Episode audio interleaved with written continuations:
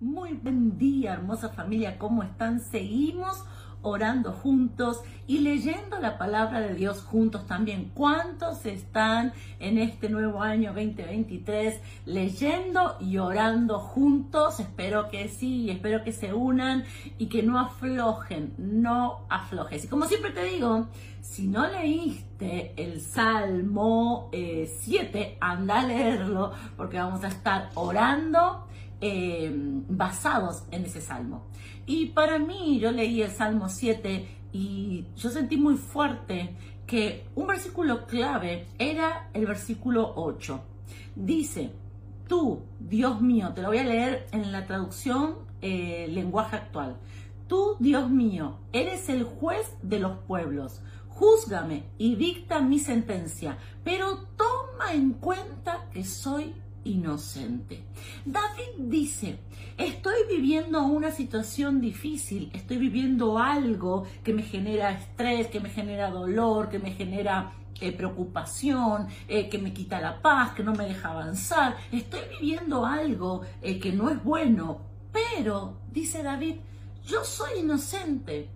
¿Te pasó alguna vez o te está pasando en un área de tu vida de estar atravesando por algo, viviendo por algo que vos decís, yo en esto no tengo nada que ver, yo acá no hice nada malo, esto no es por consecuencia de algo que yo hice, sino que esto es porque alguien más hizo lo malo o no sé por qué. ¿Te pasó alguna vez? No sé, quizás en tu trabajo, quizás Vos decís, yo no sé por qué el jefe no me soporta, o porque no me trata bien, o vos decís, yo no sé por qué tengo que estar pasando esta circunstancia con mi familia, si yo no hice nada, si son ellos los que tomaron malas decisiones, o quizás, no sé, con tus amigos, eh, o aún en el país, cuando vos decís, hay crisis, hay cosas que se están presentando que yo no tengo nada que ver. ¿Y por qué?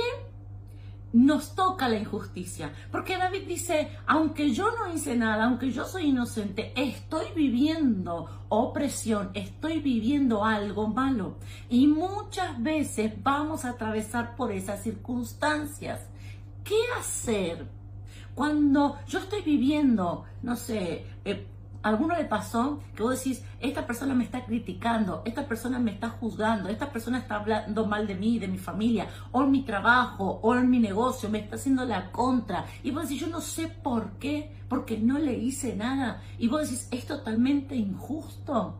¿Te pasó alguna vez? Yo creo que a todos nos pasó. Y David así se presenta delante de Dios. Y es muy importante que nosotros podamos entender que hay algo que nosotros podemos hacer y que muchas veces lo que hacemos no es lo correcto. ¿Qué hacemos? Cuando vivimos algo injusto, nos quejamos, nos enojamos, peleamos, nos defendemos, porque decimos, ¿yo qué tengo que ver si yo no hice nada? ¿Te, acordás o no sé si, si te acordás de cuando eras chico, cuando eras chica, o si vos lo aplicás con tus hijos?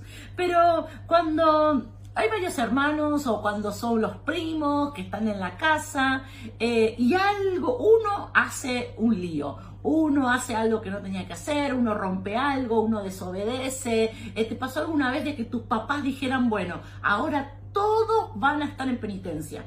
Ahora ninguno se queda, eh, ninguno tiene postre.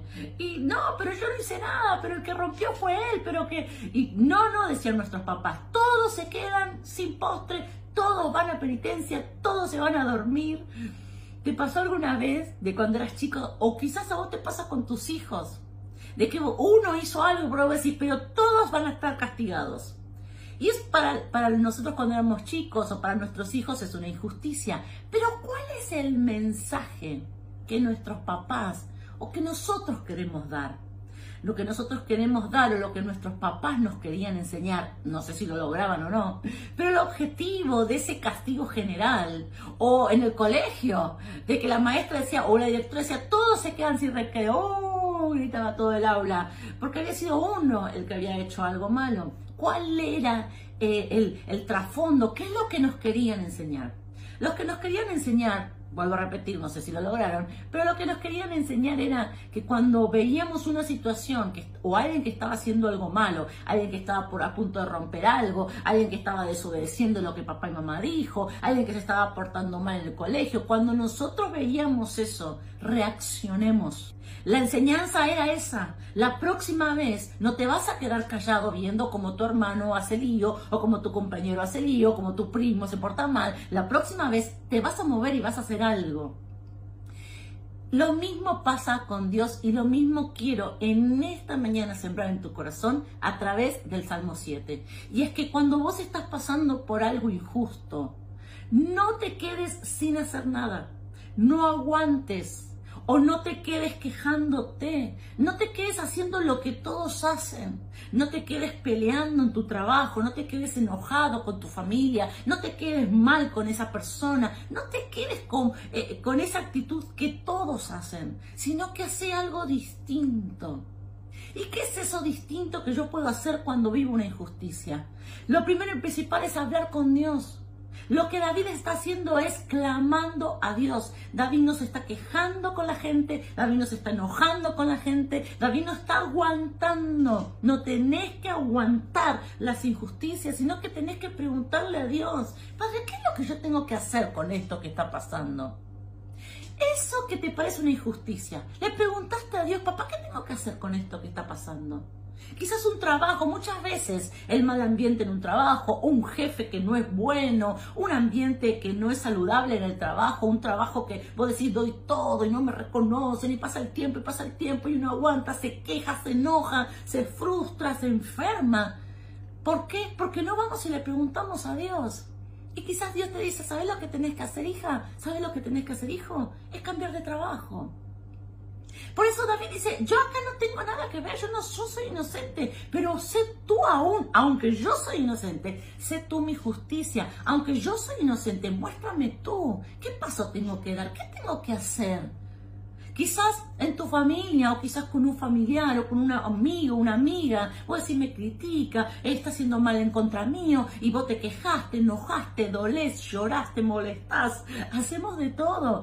Y lo último o lo que nunca hacemos es consultarle a Dios. Y quizás vos le preguntas a Dios, papá, ¿qué tengo que hacer con esta persona? Y quizás Dios te dice, tenés que pedirle perdón. Sí, yo sé que la respuesta de Dios a veces no la, no la buscamos porque no es la que a, nuestro, a nuestra forma de pensar le agrada más.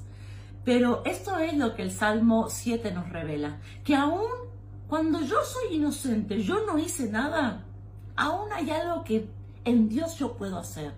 Quizás lo que Dios te diga es, solo espera, hija, yo voy a transformar ese ambiente, yo voy a transformar esa familia, espera, manténete en fe. O quizás lo que Dios también te pueda decir es, es momento de buscar ayuda, quizás tenés que buscar ayuda de tus autoridades, pero en esta mañana lo que quiero sembrar en tu corazón es que si estás viviendo algo injusto, si estás viviendo una opresión o una dificultad o un dolor o algo, puede ser de años, eh, puede ser de meses, puede ser de días, pero si estás viviendo algo que vos decís, como dijo David, yo en esto no hice nada, yo en esto soy inocente, yo me hago cargo de mis errores, pero este no es algo error mío, esto viene a mí y no sé por qué, no sé para qué, no te quejes, deja de solo aguantar porque una cosa es aguantar y otra cosa es esperar con propósito.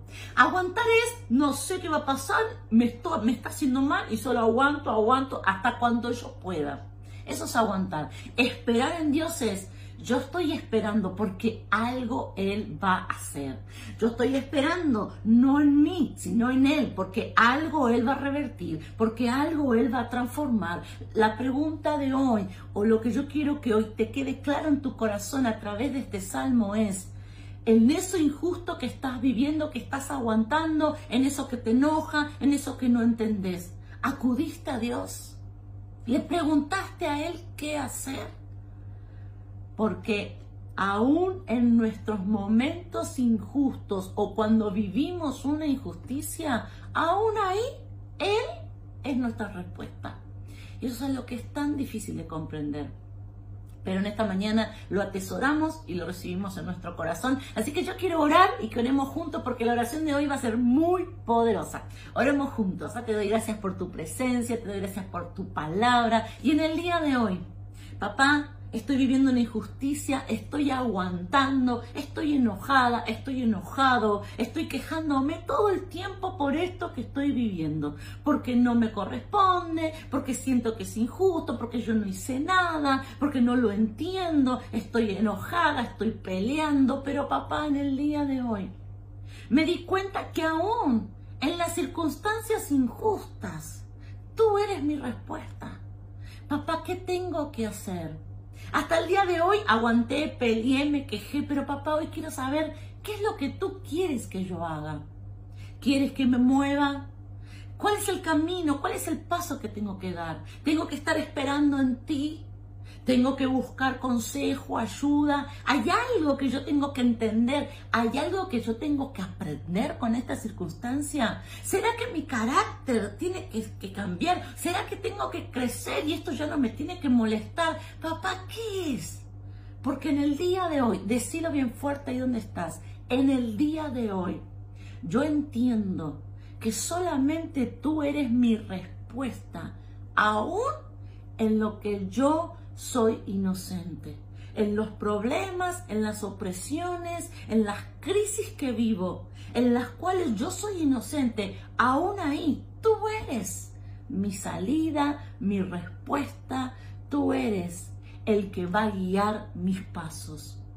Aún en las circunstancias injustas, Padre, tú eres mi Dios justo para mí, para mí. Gracias, papá. Amén. y amén.